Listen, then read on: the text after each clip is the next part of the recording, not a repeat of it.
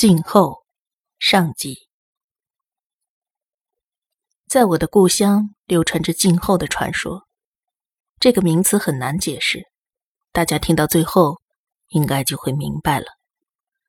不过那时候我们还是更习惯称之为潘多拉。我出生在一个很幽静的乡下小镇，虽然这里没什么吸引人的游乐场所，是个很普通。甚至有些无聊的地方，但是有一点却很引人注意。在小镇外不远处，沿着麦田过去的路上，有一间空屋子。从我记事以来，那里一直没人居住，破破烂烂的。即使是这个历史悠久的小镇上有很多的老房子，但是这只能凸显出这栋房子分外老旧。本来这就只是个普通的旧屋，但是。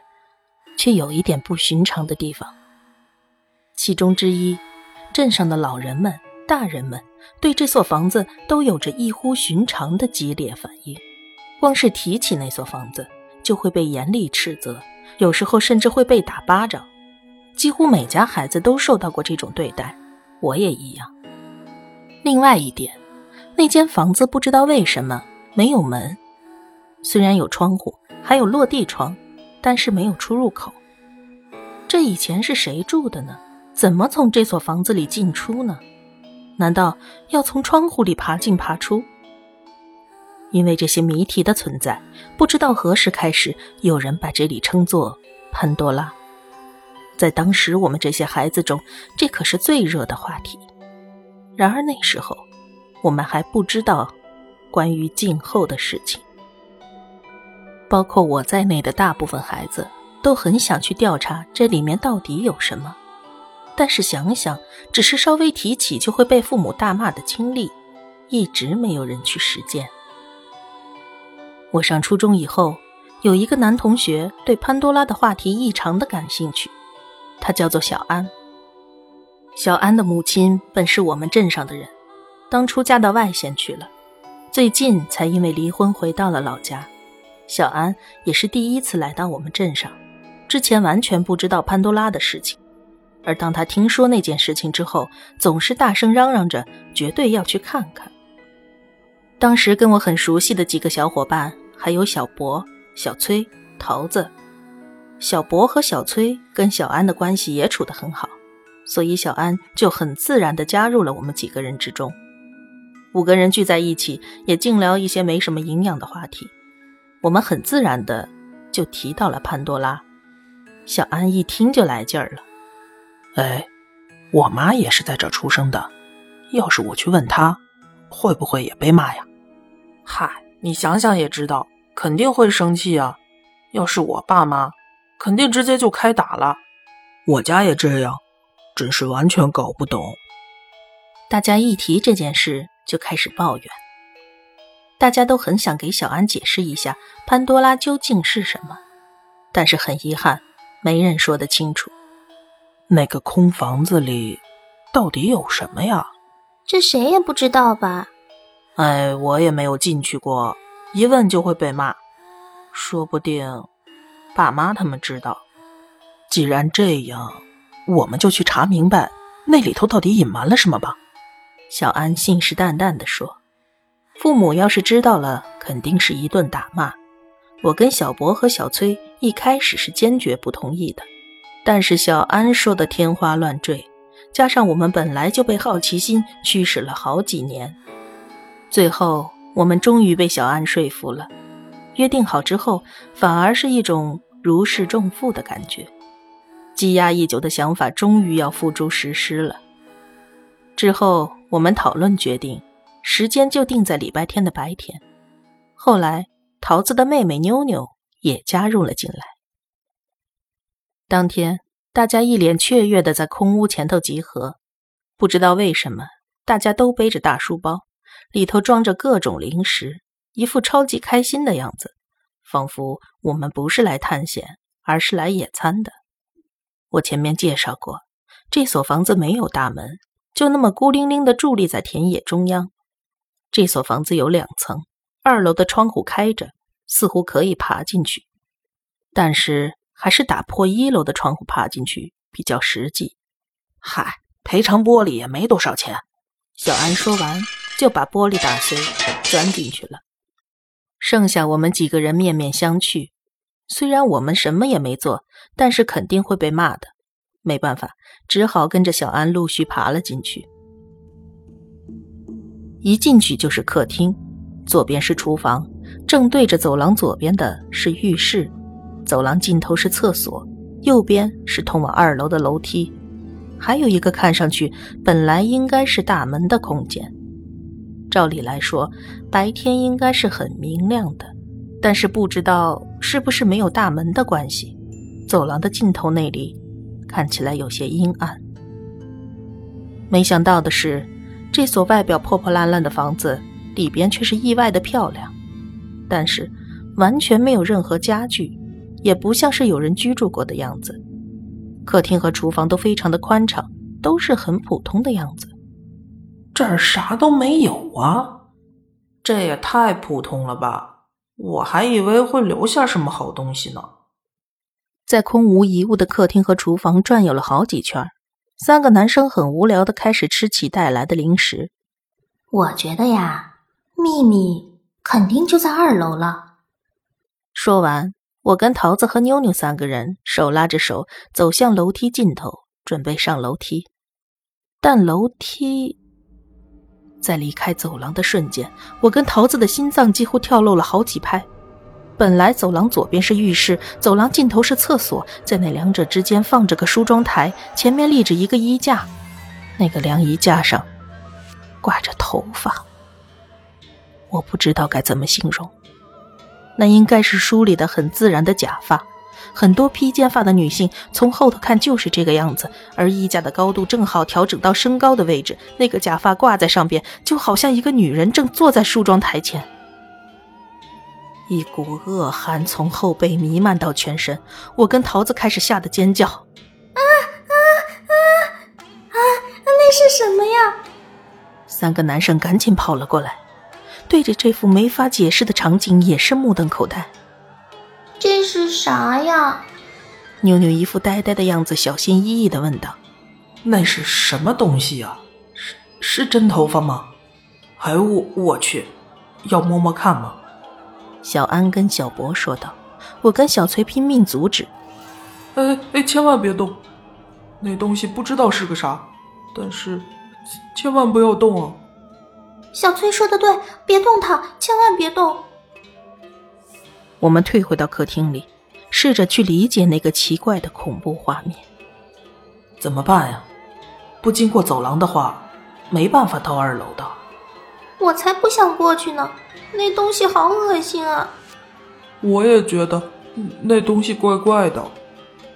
小崔跟我和桃子三个人看到那个东西之后，已经没有探险的念头了。不看那玩意儿，直接过去不就行了？二楼肯定还有些东西的。再说了，只要下了楼梯，马上就到出口了。现在可是大白天呢。小博和小安不论怎样都很想到二楼去看看，就一个劲儿的催促我们三个胆小鬼。就在我们互相对看的时候，突然想起一件事情：哎，妞妞呢？大家这才注意到妞妞不见了。我们现在就处在窗户这个唯一的出入口，所以她肯定不可能跑出去的。客厅和厨房都很宽敞，一眼看过去没有任何死角，但是妞妞却不见踪影。妞妞，你跑哪了？快出来！桃子大声的叫唤着，却没有任何回应。那个，他会不会上楼去了呀？大家一起看向走廊。哎，真是的，那孩子到底要干嘛呀？嗯嗯嗯嗯。桃子不知道是害怕还是生气的哭了起来。你先冷静一下，不管怎么说，也得去二楼看看了。大家看向楼梯的方向，一步一步走了过去。妞妞，妞妞，你差不多得了，你赶紧给我出来呀！妞妞，妞妞，妞妞，妞妞妞，妞妞妞，大家一边叫着，一边往楼梯前进，但是没有回应。上了楼梯以后，有两个房间都关着门，我们先打开了正前方的那间，这应该是从屋外头能看见窗户的那间。里边什么都没有，妞妞也不在里头。我们朝着另一扇门走了过去，慢慢的打开门。妞妞站在里边，但是我们当下却僵住了，说不出任何话来。在那间屋子的正中，有一个跟楼下一模一样的东西。梳妆台和立在台前的晾衣架，以及挂在上边的长发，我们全都被这恐怖诡异的氛围压抑住了，一时之间竟无法动弹，半天都没人说话。姐姐，这是什么？冷不防的，妞妞突然冒出了这句话。接下来的瞬间，她又做出了一个令人意外的举动。妞妞靠近了梳妆台，打开了三个抽屉中最上面的那个。这是啥呀？妞妞把抽屉里的东西拿出来给我们看。那是一张宣纸，上边好像用毛笔写着“静候”。妞妞瞪大眼睛，然而我们几个人还是没有移动，也没人开口说话。我相信，那时的大家跟我一样。都被一股神秘的力量压制住了，直到现在，我还不明白当时不能移动的原因是什么。妞妞看没人回答她，不以为意的继续打开第二个抽屉，把里边的东西拿了出来，又小心翼翼的关上了抽屉。那是一张一模一样的写着“静候”的宣纸。我当时已经完全停止了思考，只是一个劲儿的发抖。终于，桃子最先回过神来，跑向了妹妹那边。桃子生气地骂着妹妹，一把抢过了那张纸，准备打开抽屉放回去。但是慌张的桃子并没有注意到妞妞打开抽屉的顺序，而是打开了最下边的那一层。打开抽屉的一瞬间，桃子看着抽屉又愣住了。她没有说话，就直直地看着里面的东西，身体连一丝晃动都没有。怎怎么了？刚才怎么了？这时候，我们的身体终于可以动了。虽然恐惧到了极点，但是毕竟不能丢下桃子不管。我们慢慢的往梳妆台那边挪动着步子。就在快要靠近他的瞬间，桃子砰的关上了抽屉，然后把自己的披肩长发拉到嘴边，大口大口的吸了起来。桃子，桃子，你怎么了？桃子，桃子，你冷静一点。大家不敢上前，只是冲着他大声喊叫。但是桃子只顾继续吸着自己的头发，对周围的事物没有任何反应。终于，旁边的妞妞吓得哭了起来，她边哭边用手去抓住姐姐的衣角，但是桃子仍然不管不顾。这到底发生什么了？不管怎么样，我们赶快出去！我再也不想待在这儿了。三个男生把桃子抱了起来，我抓起妞妞的手，飞奔似的逃出了这间房子。这期间，桃子还是不停的吸着她的头发。除了赶紧去找大人，我们没有任何应对的办法。就算挨骂挨打也好。离这个空屋最近的就是我家了。我们一边哭一边跑向我家。在离家大门很远的地方，我就开始忍不住大声的喊妈妈。快到家门口的时候，终于妈妈听到了我的叫声，从家里跑了出来，看着汗流浃背的三个男生和持续着怪异动作的桃子。再看看哭得稀里哗啦的我和妞妞，妈妈，妈妈，我，我们，我还不知道怎么开口解释，妈妈一个巴掌就打了过来，并且对着三个男生大骂起来：“你们去那边了是吧？是不是到那间空屋子里去了？”我从来没有见过妈妈这个样子，那副焦急又生气的样子，这让我一下子瘫软了下来，只能对着妈妈拼命的点头，一句话也说不出来了。妈妈把我们拉进了家里，叮嘱道：“你们好好给我在这待着，我马上去打电话叫人。”妈妈一把把桃子抱起来，上了二楼。我们几个在客厅里待着，完全失去了思考的能力。等了大概有一个小时，大家的父母才差不多到齐了。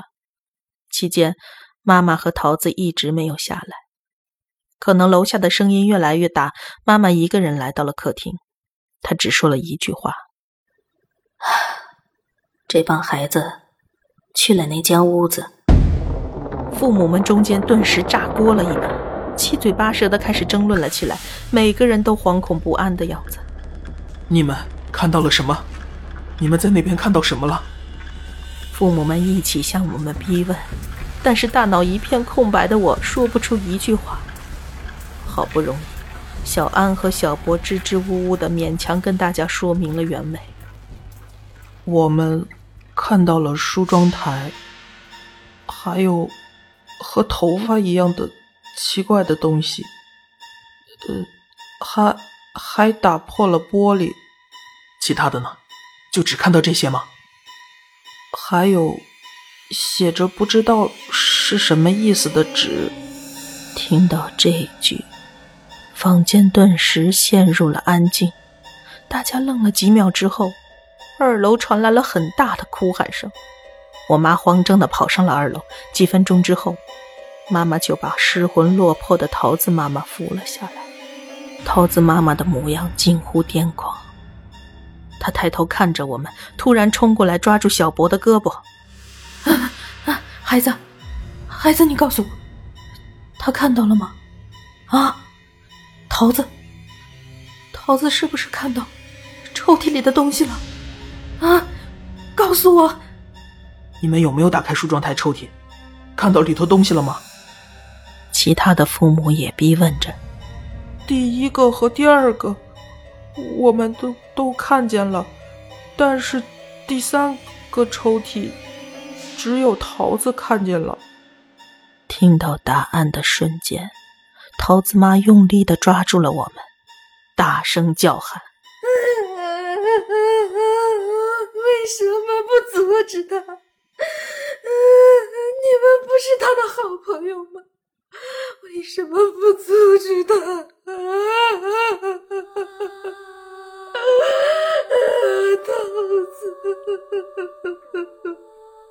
桃子爸爸和其他几位父母都上来拉住桃子妈妈，试图安慰她。桃子妈，你冷静一点，这时候说这些也没用了。桃子妈妈努力的压抑着情绪，终于慢慢停止了哭泣。之后，我们四个人来到了小博的家。小博的父母向我们说起了这件事的起源。你们去的那个地方，从一开始就没人住在那儿，单纯是为了那个梳妆台和头发盖的房子。那时候，我们跟你们的父母，都还是跟你们一样的小孩子。那个梳妆台是被人用过的，头发也是真的。说着，小博爸爸拿过了纸和笔。在纸上写了“静候”给我们看，你们看到的是这个吧？嗯，是这两个字，没错。看完之后，小博爸爸把纸揉成一团，扔进了垃圾桶。这是那个头发主人的名字，单看这两个字，是念不出他的名字的，除非知道正确的读音。